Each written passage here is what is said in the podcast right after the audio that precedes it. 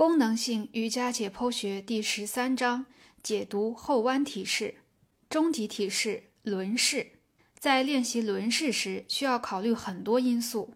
如果稍微简化一些，可以归结为三个主要部位的灵活性和力量。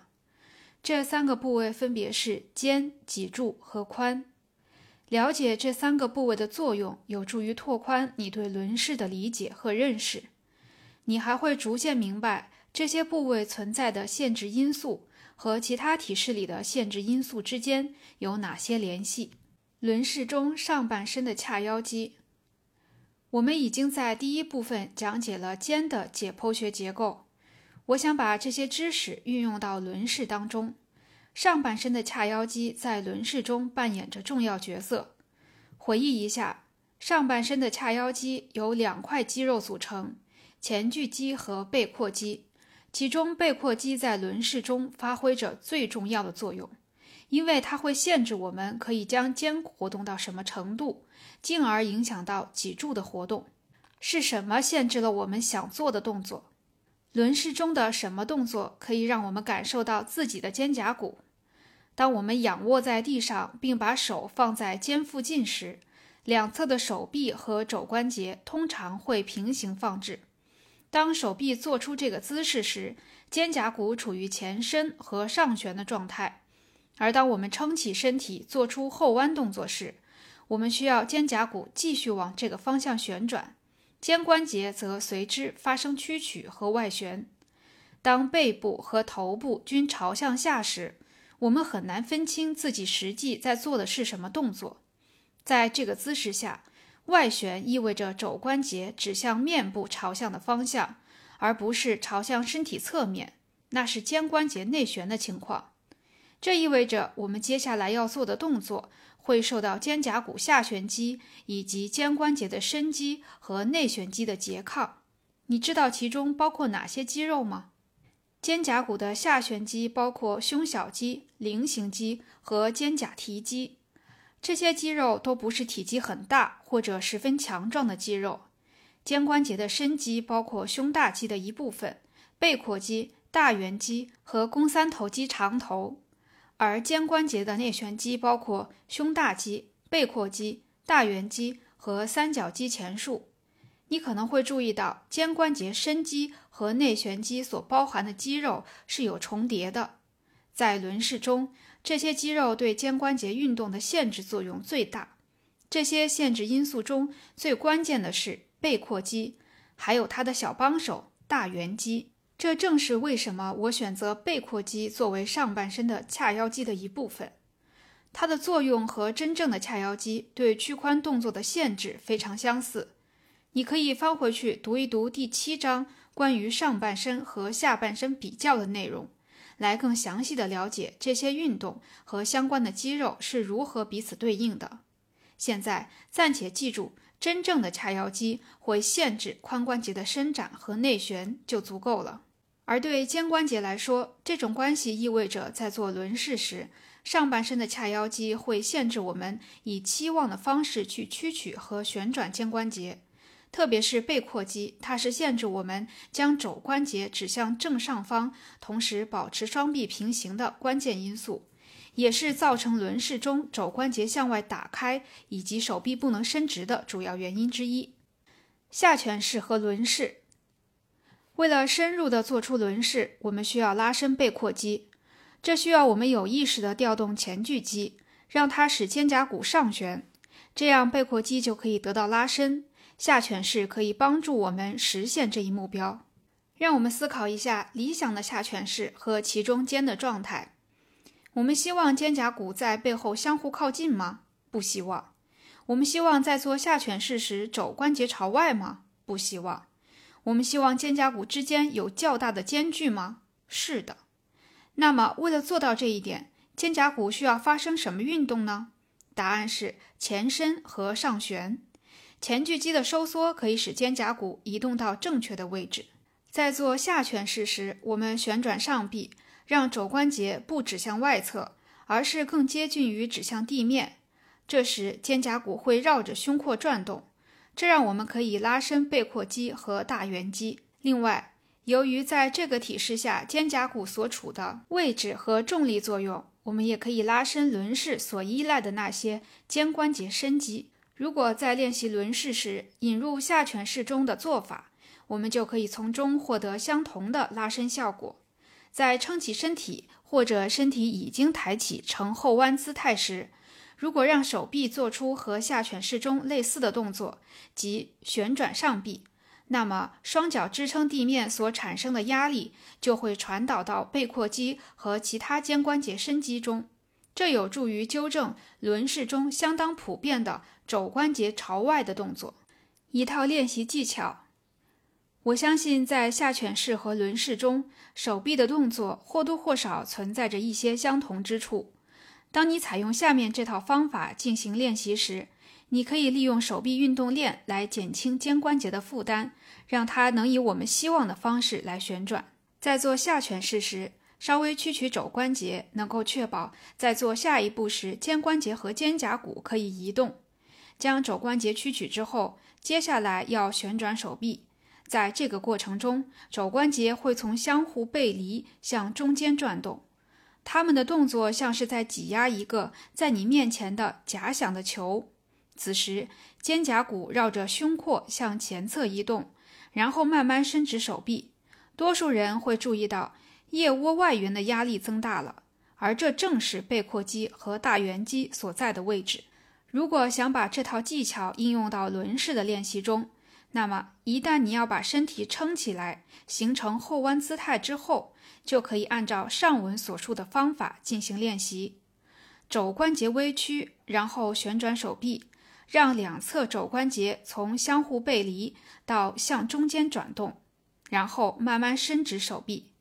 这里和下犬式的一个主要的区别是，如果这时你用脚压地面，你就会感觉到压力传送到了肩关节。不要用全力去压，只要用大约百分之二十的力量，让自己逐渐适应鸽子式中的手臂与轮式。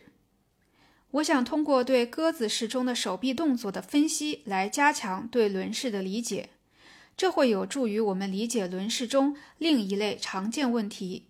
即无法把双手平放到地上，或在双手平放在地上时无法把身体撑起来。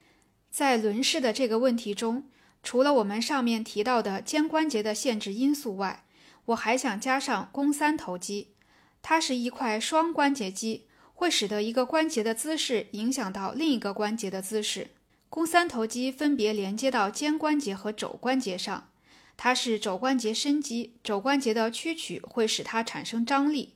另外，它还是一块肩关节的伸肌，所以如果在屈肘的情况下屈曲肩关节，你就会更加明显的注意到这个动作的受限程度。尝试一下下面的实验：在手臂伸直的情况下，从肩关节处上举手臂及屈曲肩关节。当这个屈曲动作做到极限之后。注意观察，这时候上臂抬起的角度，此时它很可能接近于和地面垂直。现在把手放下来，然后将肘关节完全屈曲，再次屈曲肩关节，同时保持肘关节处于屈曲状态，你就会注意到肌肉张力的变化，也会发现肩关节无法屈曲到之前的角度。鸽子式及鸽王式中就含有同时屈曲肘关节和肩关节的动作。当肘关节屈曲，手臂从肩向后伸时，屈曲肩关节的动作会很困难。肘关节向外打开的情况也相当常见。肘关节打开是为了避免肱三头肌的张力过大。让我们把这个问题和轮式联系起来。在轮式的起始动作中，由于手臂摆放的位置，肩关节和肘关节都处于屈曲状态，这时肱三头肌需要被极大程度的拉伸。肌纤维在牵拉作用下相互分离，收缩就会变得很困难。因此，在轮式的起始动作中，难以将手平稳地按在地上，可能是由于肌肉柔韧性方面的问题；而将手按在地上后不能将身体撑起来，可能是由于肌肉在被拉伸的情况下力量不足的问题。轮式中髋的解剖学解读。身体的其他部分也会对轮式中的上述问题产生影响。我要告诉你一个如何做轮式的秘密：要把动作想成是把身体前侧打开，而不是向后弯。如果身体前侧组织的柔韧性不足，它们就会限制我们完成后弯动作。其中尤其明显的限制来自髋屈肌，它们会限制我们把髋和骨盆抬高。如果骨盆不能抬高，脊柱和肩关节也会受到影响。在轮式中，当骨盆的位置较低时，膝关节通常需要屈曲更大的角度来进行代偿。问题不在于膝关节不能屈曲。而在于，当它们屈曲的程度过大时，它们就无法充分伸展了，因为膝关节伸展所产生的额外压力可能会导致腰部受到压迫。出现这一问题的原因就是髋屈肌的张力阻碍了骨盆向身体后弯的方向倾斜，也就是后倾。此时，手臂可能是屈曲的，也可能是伸直的。如果手臂是伸直的，那么它们一定是倾斜于地面的，与地面的夹角可能为四十五度，这会导致腕关节受到强烈的压迫。在上述动作中，我们如果能放松髋屈肌，膝关节就能进一步伸展，如此一来，骨盆就会朝肩关节的方向移动，从而使肩关节更接近于手的正上方。这样的话，腕关节的压力就会减轻。这些变化都是相互联系的。轮式中双膝分开的问题，在轮式中，如果双膝向两侧打开，这个动作通常需要被纠正。双膝向两侧打开在解剖学上意味着什么？我们可以从髋内收肌的力量以及髋外展肌和外旋肌的柔韧性这两个方面进行分析。这两方面的问题都是可以而且应当去解决的。首先，为了把身体抬起进行后弯。我们很可能会收缩臀大肌，但如果它过度收缩，就会产生一些我们并不想要的动作。前文也讲解过，臀大肌有两项功能，它可以使髋关节伸展，这是轮式中的动作和外旋。如果我们过度收缩臀大肌，它不仅会让髋抬起，还会加强髋的外旋。练习者常常会由于这个原因而在轮式中做出双膝向两侧打开的动作，并且通常脚也会随之往外翻。我知道有两种方法可以改善这种情况：一是减弱臀肌的收缩，二是削弱臀肌作为髋外旋肌的功能。要实现第二点，需要调动内收肌，以抵消臀大肌外旋髋的作用。以及任何可能会导致双膝向两侧打开的髋外展肌的作用。位于深层的臀小肌和臀中肌是髋关节的主要外展肌。还有一个导致双膝向两侧打开的原因，也是我们更不容易意识到的，就是避免髋屈肌被过度拉伸。股四头肌是其中的一个关键，尤其是跨过髋关节的股直肌。当双膝相互靠近时，股四头肌会对骨盆产生更直接的张力作用，而当双膝向两侧打开时，因为角度的变化，相应的张力也会减弱。当髋屈肌的张力大时，它还会把骨盆向前下方牵拉，这通常会导致腰部缩短，也可能使腰部受到压迫。在卧英雄式中也会出现同样的情况。我们希望双膝靠在一起。但是，当双膝靠近之后，腰部会更高的弓起，这是因为双膝靠近时，髋屈肌的张力会增大，它们会进而牵拉骨盆前侧，将其向下旋转，这使得腰部弓起得更高。我们可以让骨盆反向旋转，以抵抗髋屈肌的拉力，并减小腰部弓起的幅度。但是在轮式或卧英雄式中，膝关节的位置总会有例外情况。髋关节的个体差异比其他任何关节都要大，而且不同个体之间骨盆的大小和形状也是不同的。如果你想知道自己髋屈肌的张力有多大，就试试在做轮式或卧英雄式时，把双膝靠拢，然后体会一下你的腰部或者骶髂关节的压力是否会增大，或者甚至是否会减小。我见过有些人为了完成轮式。而把双膝分开得很宽，遇到这种情况时，我会让他们把双脚并拢，重新做一遍动作。有的人在把脚和膝并拢后，就很难从地面上撑起来。在我看来，这恰好反映出他们的髋屈肌的紧张程度，而他们把双膝分开的动作，则是为了避免髋屈肌过度紧张。他们应该改变这种做法，并努力去解决髋屈肌的柔韧性问题。我们首先应该充分练习那些可以帮助我们一步步达到既定目标的体式。随着髋屈肌柔韧性的增强和臀肌外旋功能的弱化，双膝自然就会靠得更近，我们也会更轻松地做出这个体式。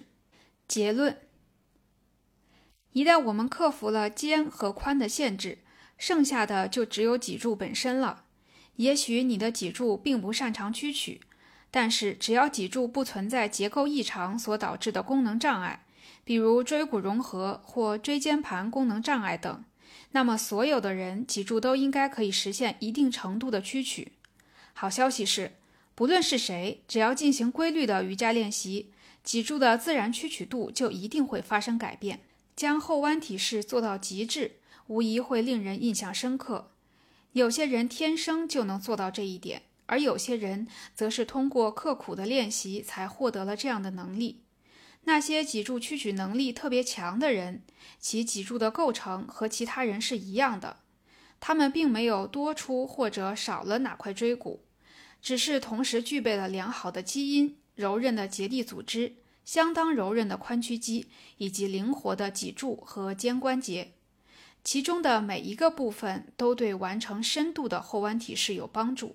后弯体式的练习可以让你对各部位的相互关系和整合功能有更充分的认识。后弯体式中的每一个元素都有自己的作用。如果其中一个地方进行的不顺畅，其他部分通常就会受到影响。希望我上面讲解能够启发你的思考，帮助你的练习有所进步。